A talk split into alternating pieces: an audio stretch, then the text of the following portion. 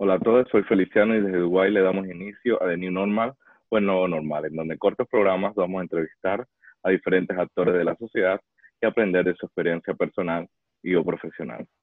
Nuestro invitado de este programa es Manuel González Caballero, que nos acompaña desde Panamá. Manuel es un amigo y joven profesional sobresaliente y le doy las gracias por aceptar la invitación y ser nuestro primer invitado panameño. Les cuento, Manuel es licenciado en Derechos y Ciencias Políticas con maestría en Administración de Empresas y posgrado en Marketing Internacional por la Universidad Latinoamericana de Comercio Exterior. Tiene experiencia en contrataciones públicas, derecho migratorio y comercial. Está capacitado para entrenamiento internacional para ISET y AFS. También cuenta con experiencia en el área de Schengen, recursos humanos y external relations. Diplomado en agronegocios por la Universidad de Chile y actualmente posgrado en docencia superior además de curso de recluta naval. Sus especialidades son contrataciones públicas, transparencia, negocios y derecho migratorio. Bienvenido, Manuel. Es un, realmente un placer tenerte con nosotros. Hola, Feliciano. Un placer volver a escucharte y verte y, y un honor realmente poder compartir y contribuir en algo en estos momentos de pandemia. Exactamente. Gracias, Manuel. Nuestra primera pregunta es obligatoria. ¿Cómo estás pasando la cuarentena? ¿Dónde y cómo lo llevas? Bueno, te cuento, yo estoy en Panamá, en, mi país, nuestro país. Eh, estoy en, mi casa. Eh, la verdad es que ha sido un espacio bastante interesante para ponerme eh, en tono con, con algunos temas que tenía postergados en casa. Por ejemplo, arreglar algunos temas del patio. Creo que eso para mí, me gustan las plantas también, eh, fue bastante enriquecedor para compartir con mi familia también, eh, dado que tenía varios años como con un ritmo de, trabajo fuera de casa bastante eh, fuerte. y en Panamá, como sabrás, tuvimos, tenemos un régimen de cuarentena bastante riguroso, que solamente podemos salir cuatro horas a la semana básicamente, en dos días, de acuerdo al género y de acuerdo al tipo de, el número de la cédula.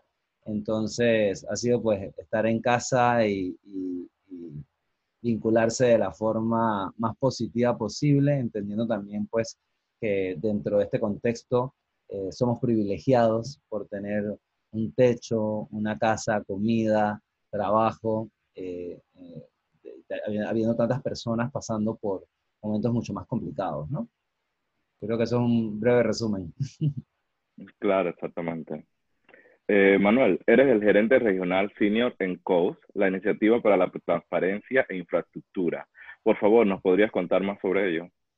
Sí, bueno, yo trabajo para una organización, eh, como, como dices, que se llama COS, una iniciativa eh, global que promueve estándares de transparencia en la construcción, planificación, ejecución de proyectos de infraestructura pública de toda índole, desde hospitales, escuelas, carreteras, puentes, aeropuertos, todo lo que construya el Estado como para, para, brindar un servicio a los ciudadanos. Nosotros lo que velamos es, pues, a modo de prevención de la corrupción o malos manejos administrativos, brindar un estándar mínimo de transparencia de qué información y en qué formato se debe divulgar esta información de forma tal que los entes de control o los ciudadanos tengan acceso a esta información y puedan hacer uso de ella. De esta forma, hemos podido comprobar en muchos países eh, reducción en los costos de los proyectos de infraestructura, en malos manejos, en, lo que es actuar a tiempo, entendiendo que un proyecto de infraestructura, te imaginarás, Feliciano, que eh, contempla muchísimas aristas. O sea, contempla, no es una compra regular como compro un celular o compro una silla y ves el precio, y ya más o menos sabes el sobrecosto.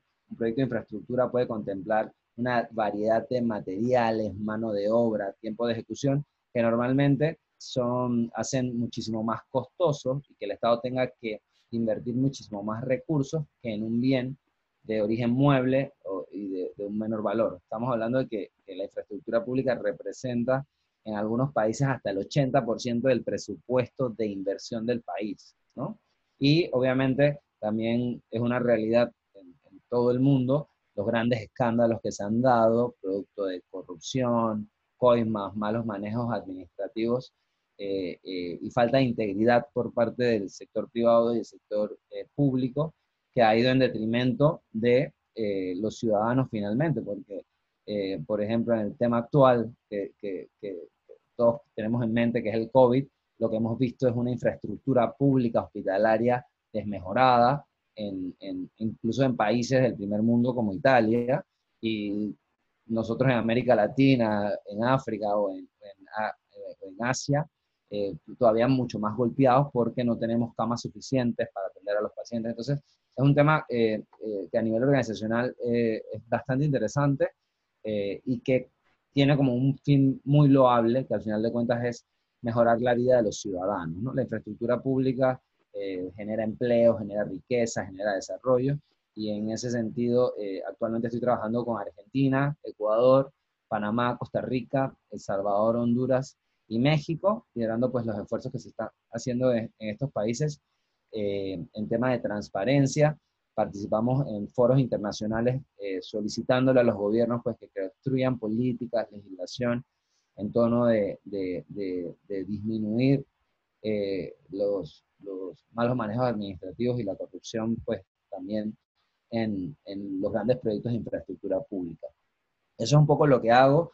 Eh, tengo un equipo eh, conformado por gerentes de país en cada uno de los países y, llamamos a un foro eh, dentro de un esquema que, en inglés le dicen Open Government, gobierno abierto, que es un nuevo estilo de gobernanza donde el gobierno se sienta en una mesa y escucha a todos los actores involucrados dentro de un sector. Mío, infraestructura pública puntualmente, pues escucha a los constructores, y a la sociedad civil organizada o impactada por el proyecto de infraestructura. Es un modelo más consensuado que mitiga o disminuye el riesgo de, por ejemplo, una protesta por la construcción de una represa, una protesta por la construcción de una carretera que me afecta como ciudadano, ¿no? Entonces, en ese espacio constructivo y colaborativo, lo que hemos visto, pues, es una mejora incluso en la percepción de la confianza hacia el gobierno vivimos en sociedades que hoy día, por ejemplo, con lo del COVID, a veces no confío qué es lo que está haciendo el gobierno, si los bonos que está dando los está dando de una forma adecuada, y es todo un tema de confianza. Te pones a pensar, es yo no confío en que el que está gestionando el dinero producto de mis impuestos lo está haciendo de buena forma, sino que de alguna forma o siento que me están robando o siento que lo está haciendo de forma ineficiente, en el mejor de los casos. Y te hablo puntualmente de América Latina. En el mejor de los casos, que es Costa Rica y Uruguay, por ahí piensan que lo están haciendo de forma ineficiente. Y todos los demás lo vemos como que nos están afanando, nos están robando, ¿no?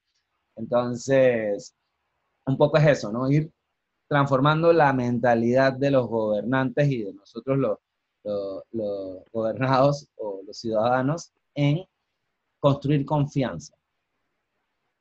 Eso es lo que hago. No, sumamente interesante.